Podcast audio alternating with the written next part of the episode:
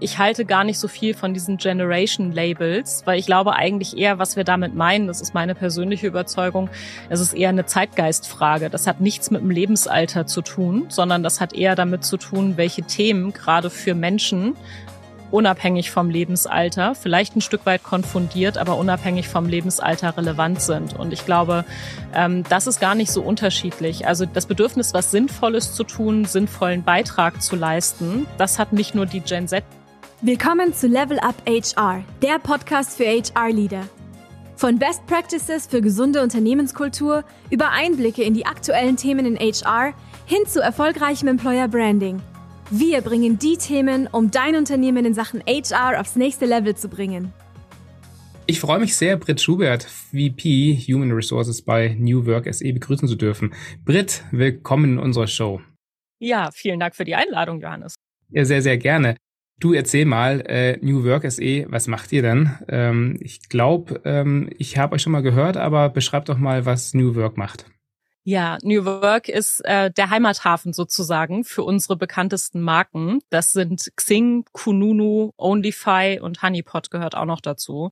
Die kennt man, gerade Kununu und Xing kennt man ja wirklich. Richtig. So Ach, ja, okay, und da, da liegt dann New Work drüber. Genau, gerade gerade in HRler-Kreisen äh, Kununu geliebt und gehasst, von Bewerbern geliebt, äh, von Unternehmen meistens nicht so. Ähm, aber auch OnlyFi bei Xing, ähm, das ist tatsächlich auch was, was mittlerweile dem einen oder anderen Personaler geläufig sein dürfte, ähm, weil das eben wirklich eine Bewerbersuite ist ähm, und eine Möglichkeit, wirklich äh, auf dem also Talentmarkt äh, entsprechend anzugehen und zu gucken, da ist ein ATS mit dabei, da sind äh, Möglichkeiten dabei, wirklich auch beim Xing Talent Service oder Unify Talent Service Bewerber aktiv anzusprechen. Also mittlerweile eine sehr große Produktsuite gerade für die ähm, für für Personaler relevant.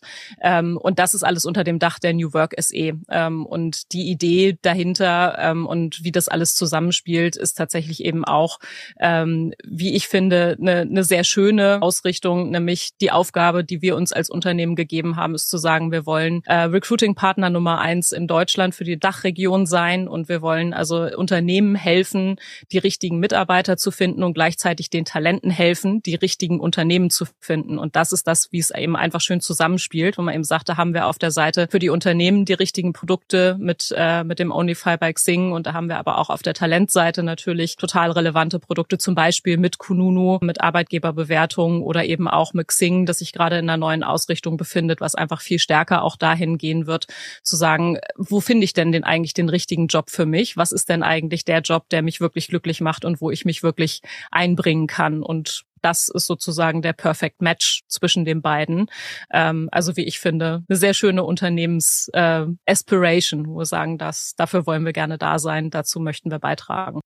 Ja, das stimmt. Ähm, gut, dass du es mal so zusammengefasst hast. War mir nicht bewusst, dass die Marken so zusammengehören und jetzt, wo du es erzählt hast, ist die Vision dahinter eine sehr, sehr runde Geschichte. Spannend, ähm, fantastisch. Und du, was machst du? Also klar, dein Titel ähm, ist viel, äh, viel erklärend, äh, VP Human Resources, aber Magst du mir ein bisschen erzählen, was deine Rolle ist und äh, wie du dazu gekommen bist und was sich so in den letzten Jahren ähm, entwickelt hat? Ja, ähm, also ich habe schon eine etwas längere Reise hier im Unternehmen, mit dem Unternehmen hinter mir. Ich bin seit 2015 äh, im Unternehmen. Damals hießen wir tatsächlich alle noch Xing. Da hat sich also ein bisschen was getan, sowohl in der Produktdiversifizierung als auch im Wachstum. Ich erzähle immer noch gerne die Geschichte. Als ich angefangen habe, waren wir knapp 600 Mitarbeiter insgesamt und 12 im HR. Mittlerweile sind wir fast 2000 äh, über mehrere europäische Standorte. Also es gibt uns ja auch mittlerweile nicht nur in Deutschland. Also wir haben in Hamburg Hamburg, Berlin, München Büros, ähm, aber auch in Wien, in Porto, in Barcelona, in Valencia. Ähm, also mittlerweile europäisch sehr weit verbreitet. Und da sieht man einfach schon, da hat sich echt viel getan in den letzten acht Jahren, sowohl vom Wachstum als auch von der Professionalisierung, von der Internationalisierung, zumindest auf der Mitarbeiterseite, ähm, weil wir ja von den Produkten her immer noch sehr stark auf den Dachraum ausgerichtet sind. Also es ist der deutschsprachige Raum, aber ähm, auf der Mitarbeiterseite sind wir wirklich sehr international und sehr divers divers. Und ähm, für mich total schön, weil ich natürlich mit dem Unternehmen wachsen konnte und in dem Zusammenhang sehr viele unterschiedliche Rollen hier auch gehabt habe. Ich habe mal angefangen als HR-Business-Partner. Ähm, da waren wir wirklich noch, wie gesagt, zwölf Mitarbeiter, zwei HR-Business-Partner und eine Administrationskraft, die irgendwie den ganzen Laden äh, geschaukelt haben und sind dann aber natürlich stärker gewachsen, stärker professionalisiert. Ähm, ich habe dann äh, eine Zeit lang HR-Operations äh, geleitet, habe dann auch die Business-Partner-Funktion selber geleitet geleitet und bin jetzt seit gut zweieinhalb Jahren in der Gesamtverantwortung als VP HR. Und was heißt das? Ich bin mit meinem Team für die gesamte People-Strategie von New Work SE mitverantwortlich, mit allem, was dazu gehört. Das ist natürlich im Wesentlichen das ganze, der ganze Bereich Talent Acquisition, der für uns eine ganz große Rolle immer gespielt hat und weiter spielt.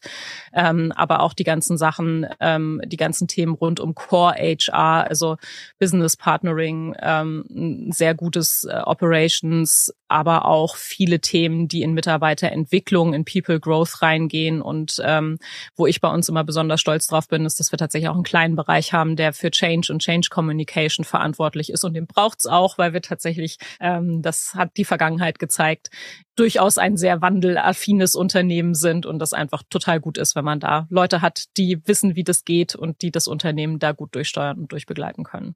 Ja, das glaube ich. Ja ähm, bei dem Werdegang, den du gerade beschrieben hast, äh, du hast viel, viele unterschiedliche Fachbereiche im HR ähm, selbst in der Verantwortung gehabt, bis du jetzt die Gesamtverantwortung hast, arbeitest bei einem Unternehmen, das New Work heißt. Ähm, also wenn du weißt, glaube ich, was unter New Work, diesem Schlagwort, das man hoch und runter an allen Ecken sieht, was man darunter eigentlich verstehen sollte oder verstehen kann. Was ist denn, das würde mich deine Meinung interessieren. Also es gibt ja ganz viele unterschiedliche Interpretationen, aber ähm, du als Profi an der Quelle, ähm, was ist für dich New Work und was ist für dich nicht New Work? Spannend, dass du sagst, genau. Ich glaube auch, es gibt sehr viele unterschiedliche Definitionen davon. Ich glaube auch, viele davon haben eine Daseinsberechtigung. Also es geht ja nicht darum zu sagen, was ist jetzt richtig und was ist falsch. Es ist ja keine Disziplin, wo man jetzt sagt, da gibt es nur den einen richtigen Weg. Ich glaube, genau das macht New Work auch aus, dass es eben auch um ein Experimentieren geht. Mhm. Und das ist für mich genau die Überschrift. Für mich ist New Work wirklich die, die Art, wie wir arbeiten, zu überdenken. Also einen neuen Weg zu finden oder neu drüber nachzudenken nachdenken, welchen Stellenwert Arbeit hat und wie Arbeit eigentlich sein muss, damit sie sowohl dem Menschen als auch dem Unternehmen dient. Ich glaube, so kann man es zusammenfassen es wird viel im, im Diskurs, ähm, kriegt man das oftmals mit und dass, dass es oft so in so eine Richtung gestellt wird, dass es so viel Good Management ist oder dass es eben viel in die Richtung geht. Ähm, wir müssen den Mitarbeiter jetzt um, also jeden Wunsch des Mitarbeiters erfüllen, jedes Bedürfnis des Mitarbeiters erfüllen und das ist ein Selbstzweck. Das glaube ich nicht. Das, ich glaube, dass New Work einen ganz wesentlichen Zweck hat, nämlich schon den Menschen bei der Arbeit in den Mittelpunkt zu stellen, damit der Mensch dann aber eben für das Unternehmen auch wirklich wertschöpfend tätig sein kann. Ähm, und diese beiden Aspekte näher zusammenzubringen, dass die Unternehmen davon profitieren, die Arbeit davon profitiert und gleichzeitig die Menschen aber auch Lust darauf haben und motiviert ähm, daran teilhaben, weil ich ganz fest daran glaube, dass Menschen grundsätzlich immer die Motivation haben, sich in den Dienst von was Höherem zu stellen, also gerne wollen, dass ihre ihre Energie ähm, ihre Motivation für irgendwas gut ist, für ein höheres Ziel gut ist. Und ähm, auch gerne, ähm, und das, das zeigen ja immer auch jedes Jahr die Gallup-Studien immer wieder, ähm, wo es darum geht, wie emotional gebunden sind denn Menschen an ihren Arbeitgeber. Und ich glaube ganz fest daran, dass Menschen, die emotional an ihren Arbeitgeber gebunden sind, ähm, dass die bessere Leistung bringen und dass das natürlich, dass da auch die Unternehmen von profitieren. Jetzt ist eben die Frage, wie erreiche ich denn eigentlich diese emotionale Bindung? Was ist es denn? Ähm, ist es viel Good Management oder ist es eher was anderes? Und für mich kommt es eher dahin, ich gerade gesagt habe, ähm, dass Menschen auch die Motivation haben, sich in den Dienst von etwas Höherem zu stellen, genau dieses Höhere zu schaffen. Also eben zu sagen, so was ist denn das, was wir als Unternehmen tun, wovon du hier ein Teil bist? Und was ist das, was du als Person mitbringst, was dich besonders machst, was du kannst, was hier bei uns total gebraucht wird und wo wir dich für brauchen, um das, was wir machen wollen, gemeinsam zu erreichen. Das ist für mich dieses Höhere. Und wenn das den Unternehmen, denen das gelingt, das zu vermitteln, zu sagen, dafür stehen wir, dafür brauchen wir dich, das ist hier dein Spielfeld, ähm, dann ist, glaube ich, schon sehr, sehr viel geschaffen von dem, was New Work ausmacht, nämlich ähm, eine, gute, eine gute Grundlage, um wirklich zielgerichtet zu arbeiten und was zu erreichen gemeinsam. Ja, klar. Ich meine, es ist ja, wir leben also gerade zumindest in den westlichen Industrienationen in einer Gesellschaft, äh, wo wir zum Glück immer besser ausgebildete äh, Menschen haben. Und da funktioniert natürlich das Bild von früher nicht mehr, dass ähm, eine, ein Humankapital eine, eine Arbeitsressource ist. Also natürlich ist es, aber es ist kein Produktionsfaktor im, im, im eigentlichen Sinn sondern ähm, der Mensch kann ja mehr schaffen. Das heißt, äh, das, das Unternehmen, wenn ich jetzt richtig verstanden habe, muss den Rahmen schaffen, dass sich jeder selbst verwirklichen kann und ähm, aber selber einen Weg findet, wie er den maximalen Beitrag dazu intrinsisch idealerweise liefern kann. Ähm, aber es muss in eine Richtung gehen, es muss in eine sinnvolle Richtung gehen, die das Unternehmen eben logischerweise schon in der Aufgabe und Pflicht ist, es vorzugeben aber eben ähm, jeder dann ähm, die Motivation dahinter hat, ähm, sich selbst zu verwirklichen in, in seinem Job. Ist das so ein bisschen, wie ich es zusammengefasst habe? Ich weiß gar nicht, ob es wirklich das, äh, ob, ob ich so weit gehen würde zu sagen, verwirklichen. Das ist, ich glaube, das ist das Tüpfelchen, das wäre das Tüpfelchen auf dem i. Okay. Ich glaube, wenn ich das zusammenfasse, dann sind es für mich wirklich zwei Aspekte und du hast beide auch schon genannt. Der erste ist für mich wirklich ein klares gemeinsames Ziel zu verfolgen. Also zu sagen, was ist das, was wir hier gemeinsam erreichen wollen? Ähm, und das kann ich auf mehrere, das gibt's auf mehreren Ebenen natürlich. Ne? Also wofür ist dieses Unternehmen eigentlich da? Was ist der Sinn, der Purpose des Unternehmens? Ähm, und dann aber auch eben runtergebrochen bis zu, was ist der Beitrag eines jeden Einzelnen. Also ein klares gemeinsames Ziel zu verfolgen, ist das Erste. Und das Zweite ist dann, Mitarbeiter auch zu enablen, das Ziel zu erreichen ähm, mit den entsprechenden Methoden, die ich dann zur Verfügung stelle. Also auch die Möglichkeit einzuräumen, zu sagen, so, das ist das Ziel, auf das wir arbeiten. Ähm, und äh, da, da seid ihr mit dabei und dafür brauchen wir euch. Und das ist der Freiraum, den ihr auch habt, das zu erreichen. Also ich würde gar nicht so weit gehen zu sagen, es muss Selbstverwirklichung sein. Ich glaube, es ist eher Autonomie. Also es ist wirklich das, äh, ich, ich weiß, was das Ziel ist und ich bin selber frei in der Wahl meiner Mittel, wie ich das auch erreichen kann, weil ich dafür der Experte bin. Wie habt ihr das äh, bei New Work SE gemacht? Also wie, wie, wie habt ihr das für euch intern selbst umgesetzt? Was ist da eure Strategie gewesen oder eure Vision? Und äh, wie habt ihr die Leute gebracht, dass sie da motiviert sich eingebracht haben?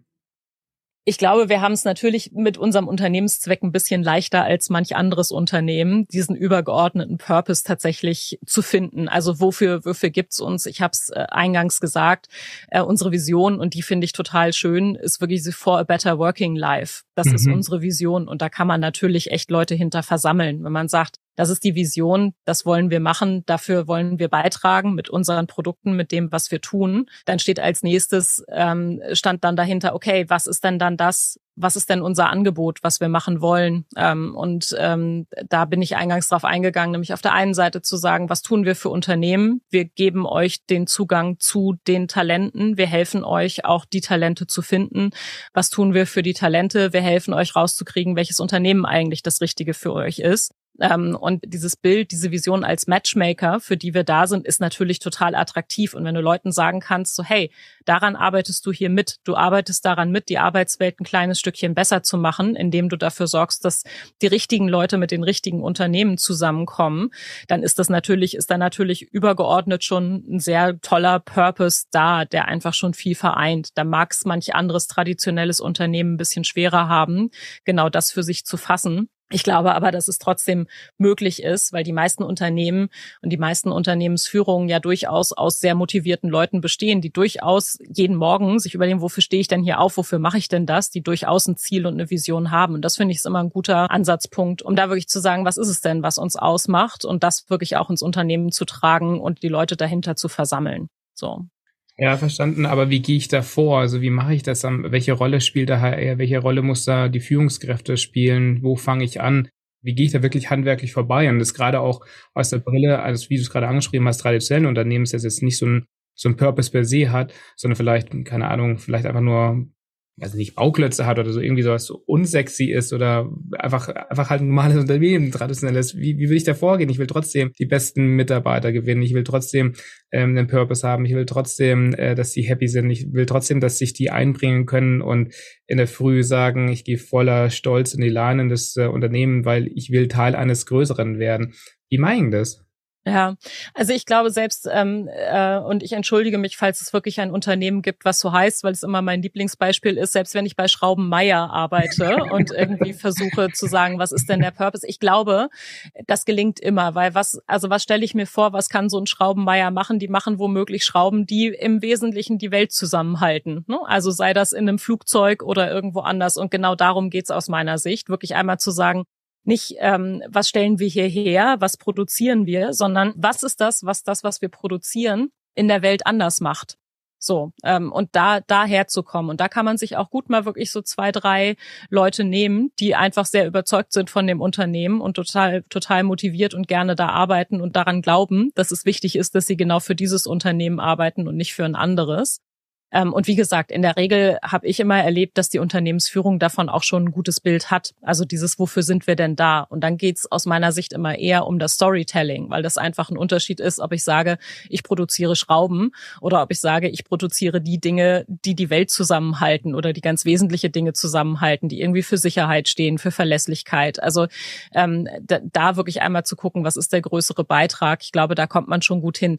Was ich ganz wichtig finde, ist aber, man muss das natürlich auch ernst meinen das sollte halt kein Selbstzweck sein, weil damit, dass ich diesen höheren Zweck habe als Unternehmen, ist es ja nicht getan. Also damit kommen ja noch nicht alleine die Mitarbeiter und wissen, was sie tun sollen, um den zu erreichen.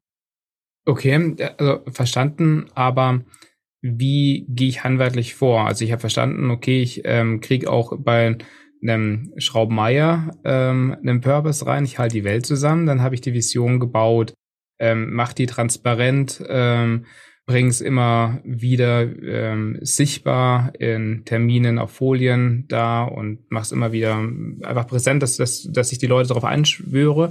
Aber da hört es ja nicht auf. Wie geht's weiter? Welche Rolle muss der HR spielen? Und wie bereite ich die Führungskräfte dann vor, die das in das Unternehmen, in die, in die Abteilungen da reinbringt? Wie, wie bringe ich dann einen, einen Wechsel hin, hin, weg wahrscheinlich von, ähm, wir machen einfach nur Schrauben hin zu, wir halten die Welt zusammen?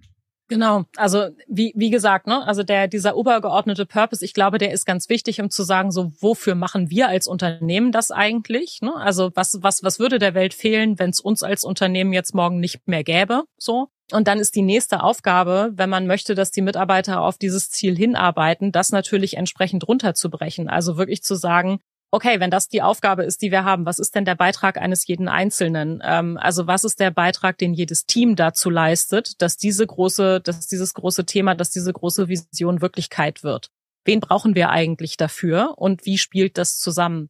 Und ähm, das natürlich schon bis runtergebrochen eigentlich auf jeden einzelnen Mitarbeiter, damit der genau weiß, was ist denn der Beitrag, den ich dazu leiste, diese Vision Wirklichkeit werden zu lassen. Und jetzt kann ich natürlich und das hatten wir, in eine ähnliche Situation hatten wir im letzten Jahr, als wir irgendwie gesagt haben, so wir wachsen unfassbar stark. Da hätte ich natürlich hingehen können, sagen können, so lieber Recruiter, deine Aufgabe ist jetzt, jeden Tag äh, x Gespräche zu führen, weil wir müssen hier irgendwie ganz viele Leute aufbauen. Du musst jeden Tag x Gespräche führen, um die Y-Anzahl Stellen zu besetzen. Das mhm. ist strategisch übrigens total wichtig. Und jetzt mal los. Das wäre die eine Möglichkeit, das zu machen.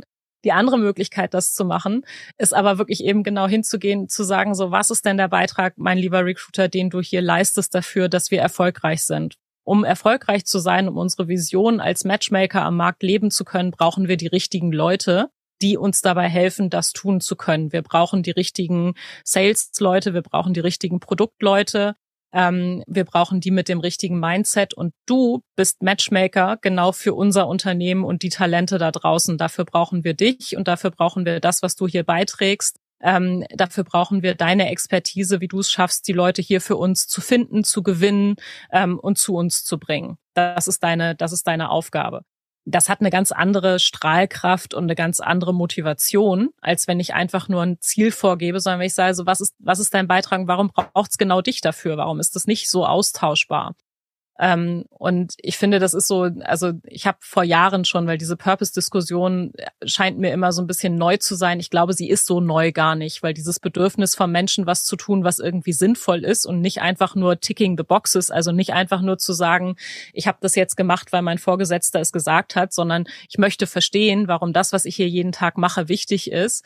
Das habe ich schon vor ach, bestimmt zehn Jahren das erste Mal gehört in so einem schönen Bild, weil ich natürlich sagen kann, so, der Bauarbeiter kann sagen, so was mache ich hier den ganzen Tag, ich stapel Steine aufeinander. So, bis die Mauer groß genug ist. Und äh, eine andere Art, da drauf zu gucken, ist eben zu sagen, was machst du denn? Und der Bauarbeiter sagt, ich helfe mit, eine Kathedrale zu bauen. So, ich lege hier das Fundament dafür, dass da eine total tolle, schöne Kathedrale entsteht. Und wenn ich hier meinen Job nicht ordentlich mache, dann ist jeder Schmuck, der draußen dran ist, nicht für die Ewigkeit, weil es nicht, weil es nicht steht und nicht hält. Und das ist eine Frage der Perspektive aus meiner Sicht zu sagen, wo ist, wo ist der Beitrag? Was ist das? Also wiederhole mich, aber ähm, ich finde das so wichtig. Was ist denn das Höhere, wo ich hier meine Arbeitszeit, wenn ich morgens aufstehe, wenn ich meine acht Stunden plus bei der Arbeit verbringe, ähm, wofür mache ich das? Außer um irgendwie am Ende Geld nach Hause zu tragen, sondern was ist das von dem, was ich da reingebe, was am Ende irgendwie auch bleibt und was einen Unterschied macht. Und ich glaube, das motiviert Leute ungemein, wenn sie merken, dass das, was sie tun, einen Unterschied macht, dass das wirklich gebraucht wird ähm, und dass man damit was bewirkt und bewegt. Total. Ähm, also ich bin da 100% bei dir und ähm, ähm, sehe das ganz genauso. Jetzt glaube ich aber, wenn ich heute die Diskussion nicht mit dir führen würde, sondern mit einem Produktionsleiter vom Schraubenmeier, der sagte, ja Hannes, ist ja schön, was du da auf deinem Wolkenkuckucksheim erzählst, aber ich muss hier 10.000 Tonnen Schrauben ähm, in der Woche durchschieben und muss schauen, dass äh, das Band nicht stillsteht und äh, muss die Leute, die ähm, kurz vorm Burnout sind, schauen, dass sie da, da daran glotzen und dranbleiben. Das Ganze mit dem Purpose brauche ich dir nicht erzählen. Wie würde ich denn so jemanden überzeugen können? Wie, wie, also wie gehe ich da vor, gerade als HR-Abteilung, dass ich sage, es ist in der Geschäftsführung wissen wir, dass es wichtig ist. Und vielleicht ist auch bei den White Workern in der Office auch angekommen und vielleicht denken die auch schon, aber wie geht's denn gerade in den, in den Blue Worker Bereich rein? Wie würde ich die denn mitnehmen? Weil auch die müssen sich identifizieren wollen. Auch die brauchen einen Purpose. Wie, wie breche ich das denn auf, wenn ich da so Widerstände ähm, habe? Ja, also erstmal ist ja gut, wenn man, wenn diese Widerstände wirklich offen zutage treten, weil dann sind sie bearbeitbar. Ne? Also das ist so, ähm, ich finde das ja, ich finde das ja immer schöner, wenn jemand sagt, so ich kann damit nichts anfangen und äh, lass uns mal bitte drüber sprechen, als wenn jemand sagt, ja, ja und äh, irgendein Purpose, äh, irgendein Purpose hinschreibt und an die Wand hängt. Und dann hängt der da und dann hat der seine Aufgabe erfüllt, aber ist nicht so richtig mit an Bord. Also von daher, ich finde das ja immer gut. Jetzt habe ich persönlich wenig ähm, wenig Erfahrung mit dem Blue Worker Bereich, aber auch da glaube ich gibt es ein paar Prinzipien, die tatsächlich, ähm, die, die ich glaube, die immer, die immer richtig sind. Ähm, und richtig ist, glaube ich, immer auch im Blue Worker Bereich wollen die Leute das Gefühl haben, dass es sinnvoll ist, was sie tun. So, und wenn ich jetzt nicht, also auch, wie gesagt, der, der, der Bauarbeiter, der an der Kathedrale baut, von dem will ich im Wesentlichen auch, dass er Steine aufeinander schichtet. Wenn ich aber sage, warum ist es wichtig, was du hier tust, und wenn ich das vermitteln kann, ist, glaube ich, schon ein sehr, sehr großer Schritt getan. Und im Zweifel es ist ja immer auch, also finde ich, kann eine Führungskraft immer viel dazu beitragen, einen gewissen Werkstolz für jede Aufgabe ähm, tatsächlich in der im, im in dem Team zu erwecken, indem man ihm sagt, so warum ist es denn wichtig, was wir hier tun? Warum ist es nicht egal, ob du morgen kommst oder nicht kommst? Warum ist es nicht egal, wie unsere Fehlerquote ist?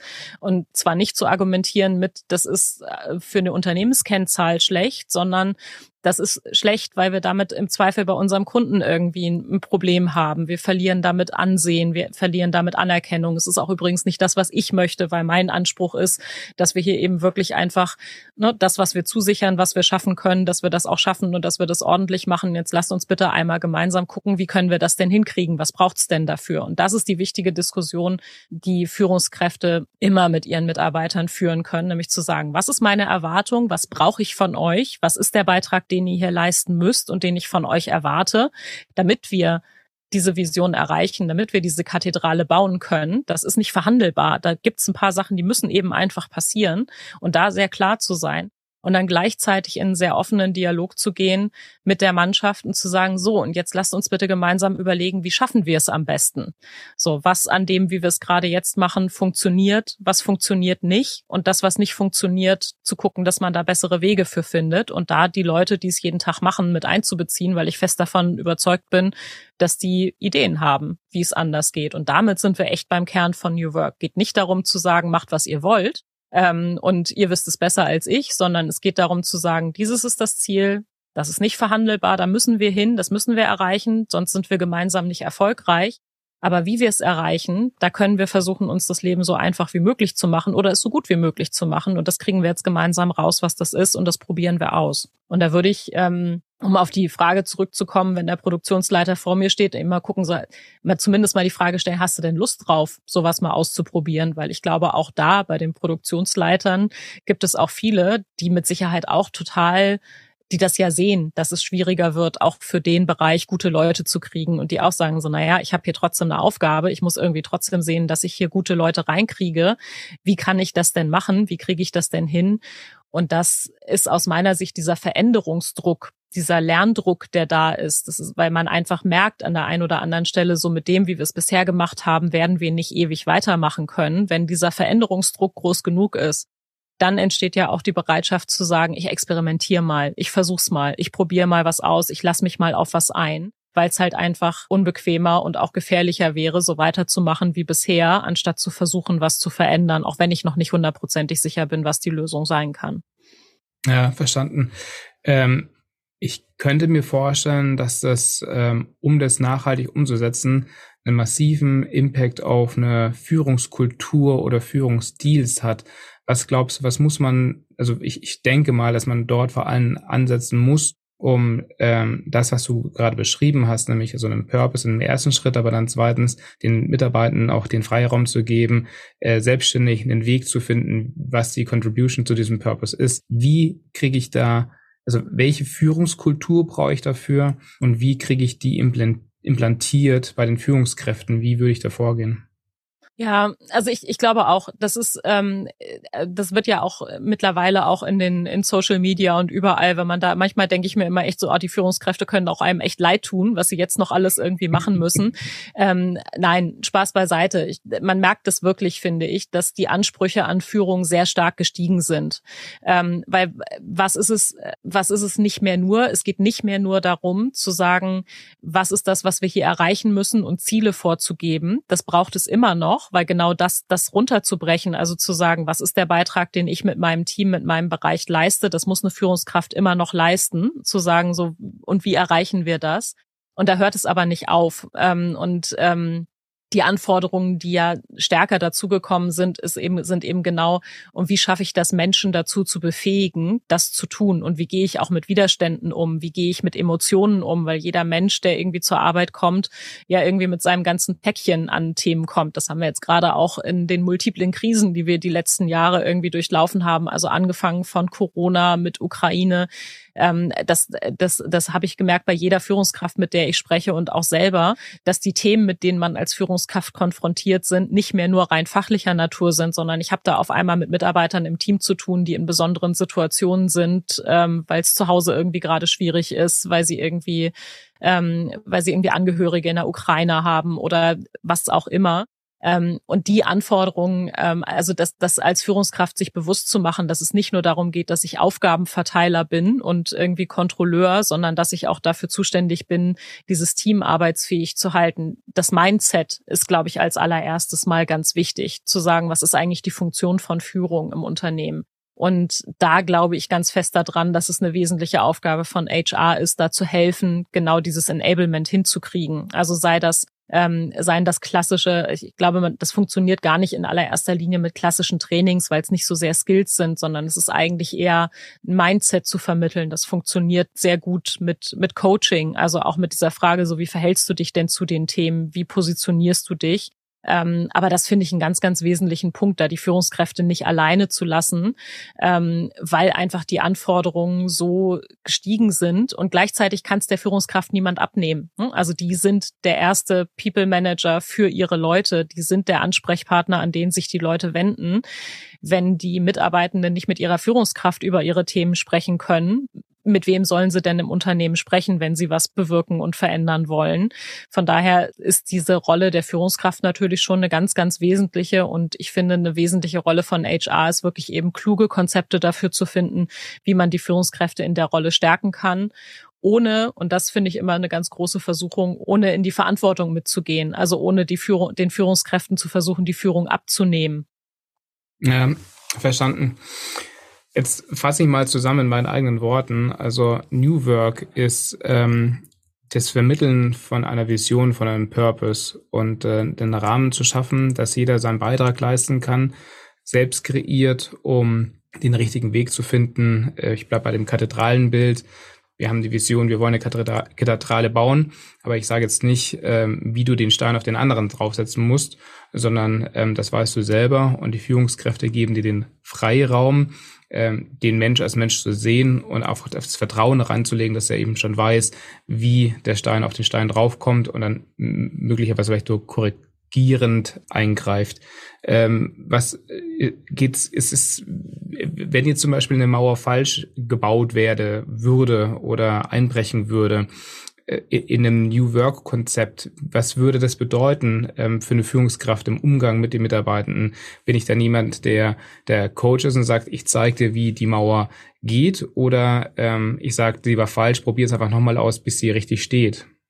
Ja, das ist ja, das ist wieder das Thema, das ist das Thema Fehlerkultur im Unternehmen. Ne, also natürlich kann ich irgendwie sagen, also es gibt ja zwei Möglichkeiten, wie, wie ich mit Fehlern umgehe. Ich versuche sie natürlich nach Kräften zu vermeiden. Das kann ich irgendwie damit tun, dass ich sage so, ich vertraue dir nicht richtig, dass du weißt, wie du eine Mauer baust. Das heißt, ich stelle mich mal daneben und ich gucke bei jeder, bei jeder Gelegenheit, wie du es machst. Dann stelle ich sicher, dass es richtig ist, ist aber nicht besonders effizient. So, weil das einfach, also wenn ich das übertrage auf die, auf die Arbeitswelt, ähm, auf die moderne Arbeitswelt, dann wäre es ja wirklich eben einfach ähm, zu sagen, so der Mitarbeiter macht nichts alleine, ohne dass die Führungskraft irgendwie sagt, ja, dahin, ja, rechts rum, nein, Dings rum. Und das ist in der Geschwindigkeit, in der wir im Moment agieren müssen, auch auf Veränderungen agieren, äh, reagieren müssen, die da sind, die im Business da sind, es ist einfach, also aus meiner Sicht einfach nicht darstellbar. So, das heißt, was muss ich tun? Ich muss ein Stück weit den Mitarbeitern Vertrauen geben, muss natürlich eben einmal sagen, das ist deine Aufgabe. Ich muss sicherstellen, dass ich die Leute mit der richtigen Qualifikation habe, die das grundsätzlich können. Dann muss ich ihnen den Freiraum geben, das zu tun und sie auch ermutigen zu sagen, triff deine eigenen Entscheidungen, kannst gerne zu mir kommen für Sparring. Und dann ist natürlich genau die Frage, wenn dann was schief geht, wenn dann irgendwas nicht geklappt hat. So, wenn ich dann hingehe und sage, ja, das ist jetzt aber irgendwie, warum ist denn das schiefgegangen und was ist denn da jetzt los und warum hast du es nicht so gemacht, wie ich dir sage, dann kann ich mir ja ausrechnen, wie oft dieser Mitarbeiter in der Folge noch Verantwortung übernimmt und selber ähm, selber Entscheidungen trifft, wenn er dafür eben entsprechend, wenn es dann schief geht, ähm, entsprechend keinen Support hat. Und äh, das heißt für mich jetzt nicht, dass ich jeden Fehler irgendwie, dass ich den weglächle. Ganz im Gegenteil, wenn Fehler passiert ist, dann ist es total wichtig zu sagen, okay, warum, also wie ist es, wie konnte es dazu kommen? Wie konnte das passieren, dass dieser Fehler, dass das, haben wir eine falsche Einschätzung getroffen? Ist irgendwo, ist irgendwo was schiefgegangen? Was können wir nach vorne raus daraus lernen, dass uns das nicht wieder passiert? So, was müssen wir eigentlich anders machen? Und gleichzeitig aber genau eben mit diesem nach vorne gerichteten Blick damit umzugehen, finde ich ganz wichtig. Ähm, weil wir sonst eben einfach die Selbstverantwortung der Mitarbeitenden im Keim ersticken. Wenn, wenn wir, wenn wir immer, wenn irgendwas schief geht, also kannst nicht auf der einen Seite Leute dazu aufrufen, zu sagen, experimentiert, probiert aus, seid mutig, damit wir schneller werden, damit wir irgendwie, ähm, damit wir auch irgendwie neue und innovative Ideen generieren. Und auf der anderen Seite, wenn irgendwas mal nicht nach Plan läuft, ähm, dann zu sagen, so, na, das war jetzt alles falsch und das machen wir wieder anders. Ich glaube, das ist ein Stück weit sind die beiden, die beiden Seiten der Münze, mit denen man dann sozusagen arbeitet. Also, also wo gehobelt wird, fallen Späne. Da gehen auch mal Dinge schief. Und dann zu sagen, okay, wie schlimm war das jetzt wirklich, dass es schief gegangen ist? Wie können wir es verhindern? Finde ich, ähm, finde ich eine ganz wesentliche Kultur im Unternehmen, die zu etablieren, damit die Leute wirklich auch eben weiterhin mutig und selbstverantwortlich Entscheidungen im Sinne des Unternehmens treffen können und sie darin weiter zu enablen. Ja, total. Also ich teile die, die Sicht absolut. Danke für, dass du das nochmal genauer rausgearbeitet hast. Ähm, wenn man heute die Nachrichten liest oder sich bisschen, also Magazine liest ähm, und äh, wird viel über Generation Z, Gen Z geschrieben, wenn ich jetzt das, was ich lese und wie ich interpretiere, was Gen Z für mich ist, ähm, was die Anforderungen sind und das zusammenbringen mit dem, was du gerade über New Work gesagt hast, würde ich jetzt erstmal plump sagen, ja, mega. Also New Work ist der beste Platz für Gen Z. Also ist das so oder ist das nicht so? Ja, mit Abstrichen. Also ähm, ich, ich würde sagen, das ist nicht nur eine Frage für Gen Z. Okay. Ich halte gar nicht so viel von diesen Generation Labels, weil ich glaube eigentlich eher, was wir damit meinen, das ist meine persönliche Überzeugung, es ist eher eine Zeitgeistfrage. Das hat nichts mit dem Lebensalter zu tun, sondern das hat eher damit zu tun, welche Themen gerade für Menschen unabhängig vom Lebensalter, vielleicht ein Stück weit konfundiert, aber unabhängig vom Lebensalter relevant sind. Und ich glaube, ähm, das ist gar nicht so unterschiedlich. Also das Bedürfnis, was Sinnvolles zu tun, sinnvollen Beitrag zu leisten, das hat nicht nur die Gen Z, da glaube ich ganz fest daran, das haben alle anderen Mitarbeiter, die auf dem Papier schon ein bisschen älter sind, mit Sicherheit ganz genauso. Mhm. Ähm, und ich, ich glaube einfach, ähm, dass das eher aus verschiedenen Trends jetzt sich sozusagen speist. Also wir haben ähm, die, die Generation Z sind jetzt diejenigen, die als erstes merken, so, hey, es gibt einen Fachkräftemangel, vielleicht sogar einen Arbeitskräftemangel. Die wissen, dass sie sehr stark gesucht sind. Das waren die ersten, die das mitbekommen haben. Das wissen aber auch Mitarbeiter, die schon länger im Unternehmen sind und die besonders gute Fachkräfte sind. Die kriegen das ja auch mit, dass sie gerade ähm, sehr gute Chancen haben auf dem Arbeitsmarkt, dass sie sehr gesucht sind, dass sie gebraucht sind.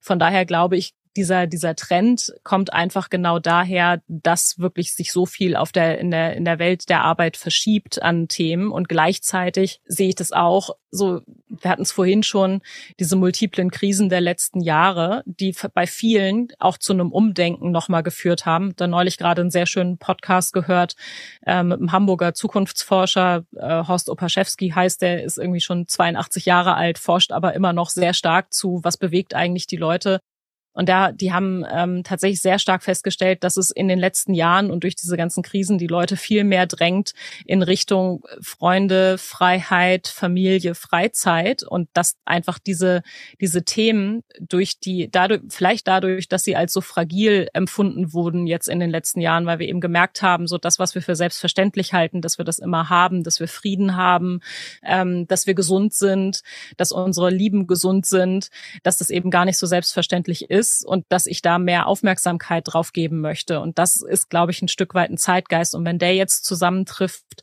mit dem, mit dieser Wahrnehmung, naja, es gibt einen Fachkräftemangel, es gibt einen Arbeitskräftemangel, dann ist das natürlich eine gewisse Macht, die sich daraus ergibt, auch zu sagen so, naja, wir sind gebraucht, wir wollen auch was leisten, aber wir möchten das nicht mehr um jeden Preis tun, weil wir vielleicht auch bei unseren Eltern, bei den Generationen vorher gesehen haben, das ist unterm Strich, vielleicht war es für die Gesundheit oder für das Glück, für das persönliche Glück gar nicht so das, was sich unsere Eltern, unsere, unsere Elterngeneration davon versprochen hat. Und ich glaube, da findet tatsächlich gerade kollektiv als Gesellschaften Umdenken statt. Ähm, und ich glaube auch, ja, Punkt. Da findet ein Umdenken statt. So, ja, verstanden. ähm, schon. Also Umdenken, das beobachte ich auch.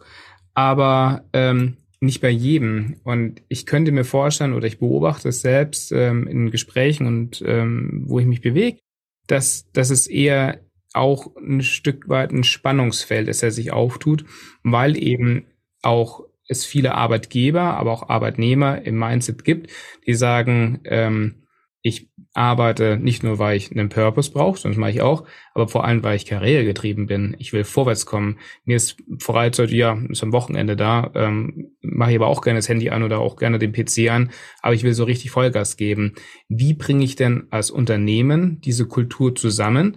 Weil ähm, wen befördere ich? Also welchen, welchen, welchen, wenn, wenn ich wirklich diesen, diesen Generations also Gen Z oder diesen Zeitgeist, den du gerade beschrieben hast, ernst meine, müsste ich ja jemand, der in diesem Zeitgeist lebt, auch, auch befördern oder mehr Gehalt geben. Aber wie, wie verhalte ich mich dann gegenüber jemand anderen, der so richtig mega leistungsbewusst ist und sagt, 130 Prozent auf jeden Fall gebe ich mindestens Überstunden, mache ich auch, muss man nicht ausbezahlen, weil ich will richtig vorwärts kommen. Wie bringe ich das zusammen? Wie bringe ich da eine Kultur rein? Wie verhalte ich mich als Unternehmen und wie verhalte ich mich vor allem als HR-Abteilung da?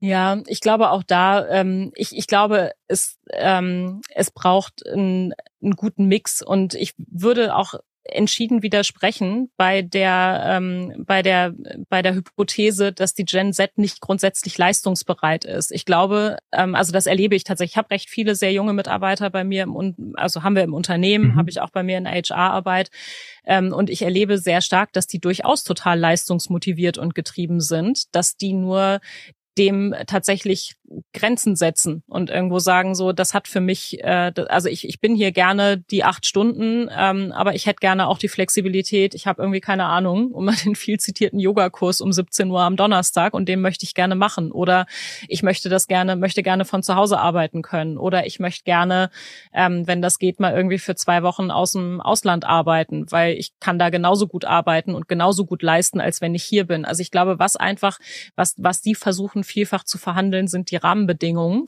wie sie ihre, wie sie die Leistung bringen. Ich glaube aber durchaus und nehme das auch so wahr, dass die durchaus sehr leistungsbereit sind.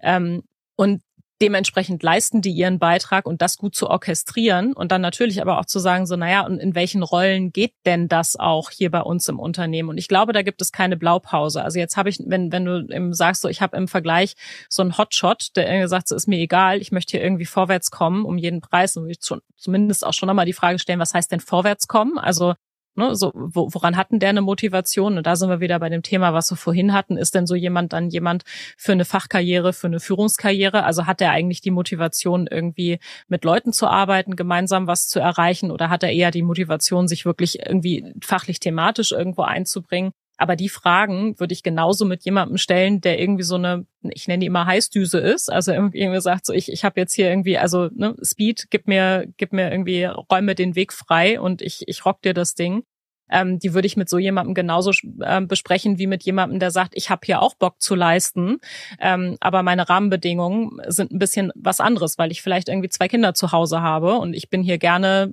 ähm, 36 Stunden die Woche oder 32 Stunden die Woche, kannst du voll auf mich zählen und ich bin auch gerne bereit, abends einen Rechner nochmal anzumachen, aber wir müssen irgendwie einen Deal dafür finden.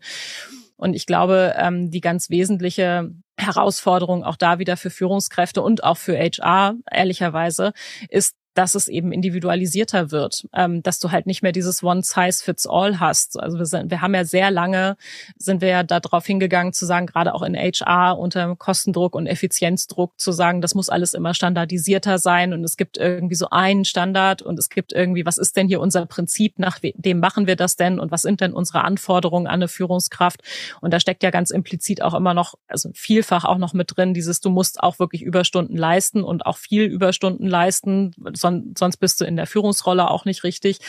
Ähm, und ich glaube, das gilt es tatsächlich eben nochmal neu zu verhandeln. Und da gibt's aus meiner Sicht auch nicht die richtige Antwort für jedes Unternehmen, sondern dann, also ein Unternehmen wie wir, die eben sehr stark mit Wissensarbeiten arbeiten, Arbeitern arbeiten, haben natürlich da gute Gestaltungsmöglichkeiten, auch zu sagen, so, es ist uns letzten Endes egal, ob jemand jetzt irgendwie zwischen 14 und 16 Uhr arbeitet oder ob der das zwischen 18 und 20 Uhr macht.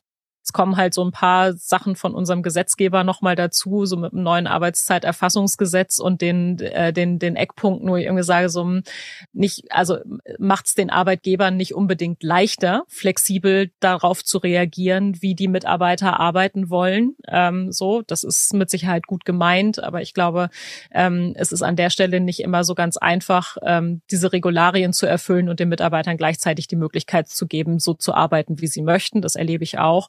Ähm, Nichtsdestotrotz geht aus meiner Sicht nichts an, an dieser Diskussion vorbei. Also zu sagen, was ist denn für uns Leistung? Was ist denn der Beitrag? Äh, was erwarten wir denn von bestimmten Rollen?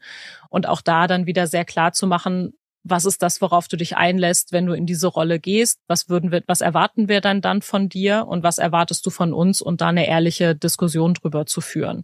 Und dann glaube ich, funktioniert das auch. Ich glaube, wirklich dieses Thema klar zu sein in den Erwartungen ist ein ganz wesentliches Thema, was oft zu kurz kommt, wenn wir über dieses ganze Thema Selbstverwirklichung reden, weil ist eben nach wie vor haben die Unternehmen ja eine, eine Aufgabe, die getan werden muss und die Rolle, die irgendwie ausgefüllt werden muss und da auch sehr klar zu sein, zu sagen, was braucht es denn? Und dann aber wiederum auch wieder frei zu sein in dem, und wie können wir es erreichen? Da gibt es ja auch Unternehmen, die das, die Führungsrollen trennen, ähm, wo man irgendwie sagt, da gibt es jetzt irgendwie ein Tandem, was das macht, weil irgendwie beide sagen so, nee, also 60 Stunden können wir uns beide nicht vorstellen, irgendwie, oder kann ich mir nicht vorstellen zu arbeiten. Gleichzeitig erkenne ich an, dass es irgendwie das braucht und dass es viel Einsatz braucht für diese Rolle und dann eben zu gucken, wie können wir es anders schneiden, wie können wir es anders organisieren und da flexibler zu sein. Und ich glaube, diese Offenheit mitzubringen und drauf zu gucken, zu sagen, wie kann es denn funktionieren, die finde ich ganz, ganz wichtig. Mm, total. Ähm Jetzt stelle ich mir nur gerade vor, das Gespräch, ähm, um bei dem Beispiel vorhin zu bleiben beim Schraubenmeier. Jetzt führe ich mit dem Produktionsleiter bei Schra Schraubenmeier genau das Gespräch. Dann sagt er, Johannes, es gibt hier ähm, Arbeit gegen Geld, Zeit gegen Geld und äh, was anderes, das ist der Deal, den wir hier haben. Was willst du? Also, und diese, diese, diese Mindset an Führungskräften gibt es ja ganz viel da draußen. Muss ja noch nicht mal beim Schreibenmeier sein, sondern es, auch noch nicht mal in den produzierenden Gewerben. Ich glaube auch, dass es auch viel bei, bei Wissensarbeit, auch bei viel bei Whiteworkern einfach in der Führungskultur so ist. Arbeit gegen Geld. Wie breche ich das auf? Wie, wenn ich jetzt als Unternehmen dastehe, als HR-Abteilung dastehe und feststelle, ich muss das aufbrechen, weil ich habe ein Problem, weil ich feststellen muss gerade, dass mir die Fachkräfte davon laufen, dass sie ähm, zu anderen Unternehmen gehen, dass ich die alt eingefahrenen, nicht vom Alter her alt gefahren, eingefahren, sondern vom Mindset her eingefahrenen Leute nur noch habe. Ich muss mich aufbrechen. Wie, wie schaffe ich das, ähm, dass ich da diesen, diesen Funken ins Unternehmen reinkriege, in die Führungsköpfe reinkriege, ähm, dass die in den in den, in den Mitarbeitergesprächen, auch in den Bewertungsgesprächen, in den Jahresgesprächen eben nicht Arbeit gegen Geld als in die, in die Waagschale reinschmeißen und sagen, naja, super, du hast ähm, jetzt immer Überstunden geleistet, du kriegst jetzt mal fünf Leistungspunkte, ähm, oh, du warst aber jetzt ganz so oft krank und äh, musstest ja zu Hause, weil du Teilzeit ähm, Mutter bist und dein Kind immer krank warst, warst jetzt nicht so einsatzfähig, das ist jetzt wirklich blöd, weil es kriegst du nur zwei Leistungspunkte. Also wie schaffe ich da eine Kultur, wie verändere ich da die Führungskräfte, wie gehe ich da vor? Ähm, ich habe es vorhin einmal gesagt, ich glaube, es, es, funktioniert wirklich über diesen Veränderungsdruck oder äh, etwas salopper formuliert ist dieses Lernen durch Schmerz. Wenn ich eben merke, also ähm, nee, ganz ehrlich, ähm, das ist ja, es mag ja sein, dass das noch, dass es auch wirklich echt noch Bereiche gibt, in denen das funktioniert. So, in denen ich sage, das ist mein Anspruch, das ist das, was ich an, an Leuten haben will und da weiche ich auch nicht von ab. Und wenn das funktioniert, dann habe ich ja auch kein, keine Veranlassung, mich zu ändern. So, dann kann ich das ja auch so weitermachen, dann funktioniert es. Ähm, ich glaube nur eben, und das ist, ähm, das ist das, was ich auch oft, also das werde ich oft gefragt, das werden Experten ja sehr oft gefragt, warum werden die das gefragt? Weil immer mehr Leute merken so, äh, mein, mein Muster funktioniert eben nicht mehr. Das, wie ich es ewig gemacht habe, ähm, ist eben nicht mehr, damit komme ich, bin ich nicht mehr erfolgreich. So. Und dann kann ich jetzt eben überlegen, müssen sich alle anderen ändern? Oder kann ich vielleicht auch was tun, um mich zu ändern? Da sind wir wieder genau bei diesem, bei dem Thema Einstellung und Mindset. Ähm, und da glaube ich, dass auch da wiederum die Führungskräfte eine ganz wesentliche Rolle haben, eben zu sagen, so wenn das meine Aufgabe ist, hier sicherzustellen, dass die Produktion hier läuft oder dass ein bestimmt, eine bestimmte Aufgabe erledigt wird, wie kann ich denn das sicherstellen, dass das passiert? Also was ist denn, wenn das meine Verantwortung ist, das zu tun? Tue ich das, also kann ich es dann so tun, wie ich es immer gemacht habe, wenn ich gerade sehe, es funktioniert nicht? Oder muss ich dann, bin ich dann nicht auch verpflichtet, mich zu verändern? Und da gibt es ja durchaus sehr viele, und das nehme ich oft wahr, ähm, die, die kommen ja dann viel entweder zu ihren eigenen Führungskräften oder zu HR und sagen so, ja, was, was machen wir denn da? Und ihr müsst mir hier mal, also ganz salopp ist es dann oft, ihr müsst mir mal andere Leute ran schaffen und zu sagen, okay, und warum sind wir denn für diese Leute Leute attraktiv? Was machst du denn, damit diese Leute nicht nur zu uns kommen, sondern auch bei uns bleiben? Mhm. Ähm, wie müssen wir denn mit denen, also was, was brauchst du für Leute? Und dann aber auch, und was brauchen diese Leute, die du da brauchst? Und was erwarten die denn eigentlich von einem Arbeitgeber und was erwarten die von dir als Führungskraft? Weil das ist eben genau dieser, dieser Deal, wo du sagst, wenn Arbeit gegen Geld mag sein, dass das an der einen oder anderen Stelle noch funktioniert, dann habe ich als Führungskraft vergleichsweise einfachen Job. In meiner Erfahrung ist es immer mehr so, dass es eben nicht nur Arbeit gegen Geld ist, sondern Arbeit auch gegen ähm, und ganz wesentlich aus meiner Sicht gesehen werden. Also wirklich eben zu sagen, so das ist das bin und das ist auch dieser dieser Punkt, den du genannt hast, so ich habe dann jemanden, dem ist wirklich womöglich Karriere ganz, ganz wichtig und ich habe jemanden anders, dem ist irgendwie eine gute Balance wichtig. Und beiden ist ja wichtig, gesehen zu werden. Überhaupt erstmal, dass die Führungskraft versteht, ach, das ist der Treiber für die Person. Dann zu gucken, wie kann ich damit bestmöglich umgehen. Und ich glaube, in jedem Unternehmen gibt es Leute, die diesen Veränderungsdruck schon ein bisschen stärker spüren als andere und Führungskräfte, die den stärker spüren. Und das finde ich ist immer ein sehr guter Hebel für HR, daran zu gehen. Immer sagen, dahin zu gehen, wo die Energie ist. Also da, wo eine Veränderungsenergie da ist. Und dann zu gucken, was können wir gemeinsam machen? Können wir hier mal ein Experiment machen? Können wir mal einen Piloten starten? Wo wir mal sagen, wir probieren das einfach mal aus. Und wenn das dann funktioniert, kann das eine total tolle Sogwirkung erzielen. Man eben sagt so, dann gucken nämlich auf einmal alle dahin und sagen, warum funktioniert denn das eigentlich bei dem? Die Jobs, die die Leute da machen, sind doch auch nicht attraktiver als die bei mir. Warum klappt es bei dem und bei mir nicht? Ähm, und dann hast du auf einmal eine ganz, wie ich finde, eine wertschöpfende und schöne Diskussion, nämlich zu sagen, was habt ihr denn da gemacht? Erzähl doch mal, wie hat denn das funktioniert? Ja, spannend. Vielen Dank für die wertvollen Tipps und Ratschläge. Ähm, eigentlich würde ich jetzt gerne noch mal eine Stunde weiterreden äh, mit dir und äh, von dir lernen, aber wir kommen langsam zum Ende der Folge.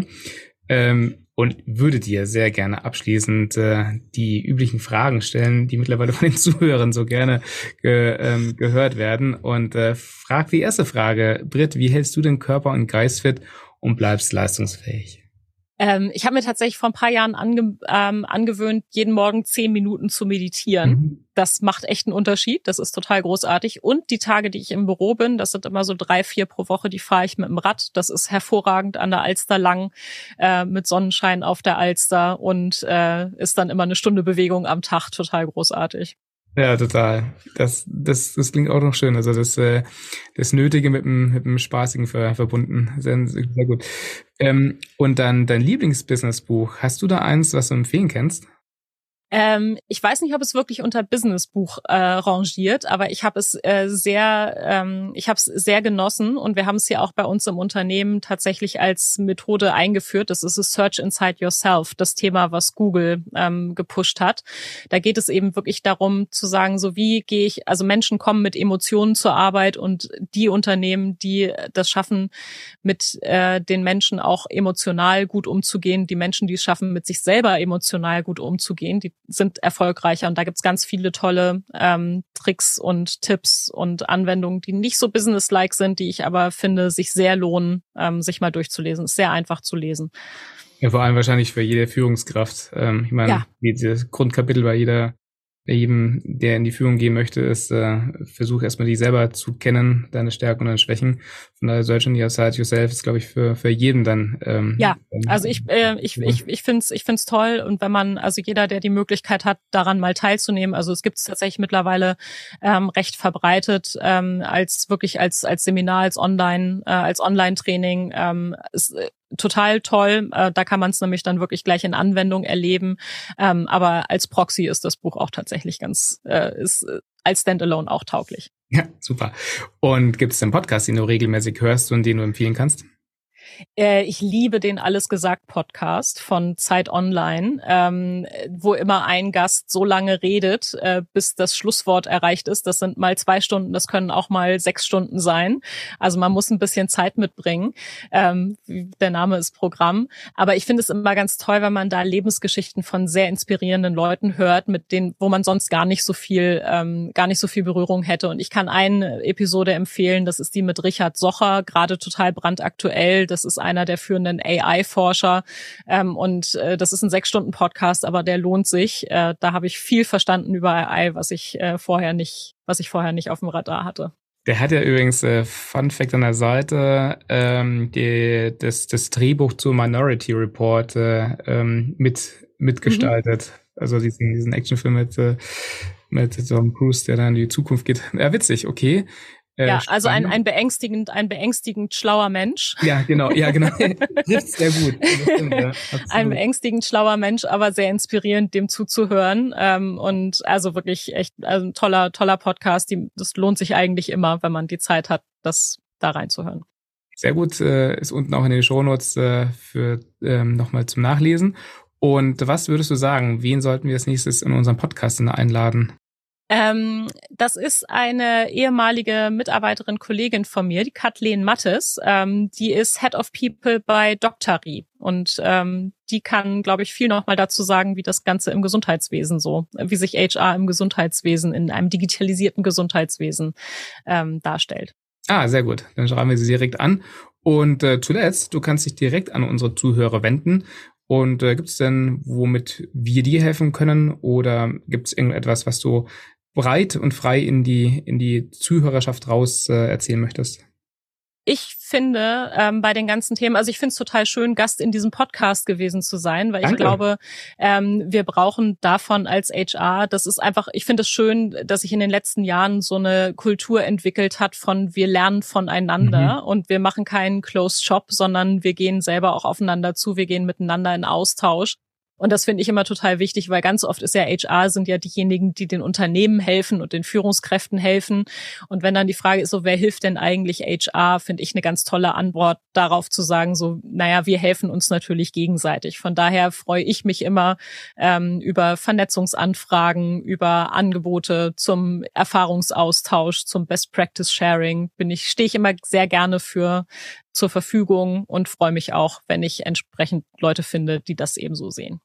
Das ist ein wunderschönes äh, Stichwort und äh, Schlusswort, weil es ist genau der, der Purpose, den wir kreiert haben äh, für Level Up HR, voneinander zu lernen, füreinander ähm, da zu sein und äh, Informationen auszutauschen. Ähm, Britt, es hat mir wahnsinnig Spaß gemacht. Vielen, vielen Dank für deine Zeit und ähm, hoffentlich in eineinhalb Jahren ähm, gibt es dieses Format immer noch und dann würde ich gerne Teil zwei mit dir machen und äh, wissen, was sich so in der Welt äh, bei New Work SE bis dahin getan hat und äh, was du bis dann noch Neues gelernt hast, was du uns mitteilen möchtest. Genau, gucken wir mal, wohin sich die Arbeitswelt bis dahin äh, so schnell bewegt haben wird, wie wir das in den letzten Jahren sehen. Bin sehr gespannt. Ich danke dir sehr für die Einladung, Johannes. Hat Spaß gemacht. Mir auch. Vielen, vielen Dank. Tschüss. Danke. Ciao. Danke fürs Einschalten. Du möchtest mehr über eGym Wellpass erfahren? Besuche uns auf egym-wellpass.com oder folge uns auf LinkedIn. Alle Infos findest du auch in den Show Notes. Dieser Podcast wurde produziert von Savu. Bis zum nächsten Mal.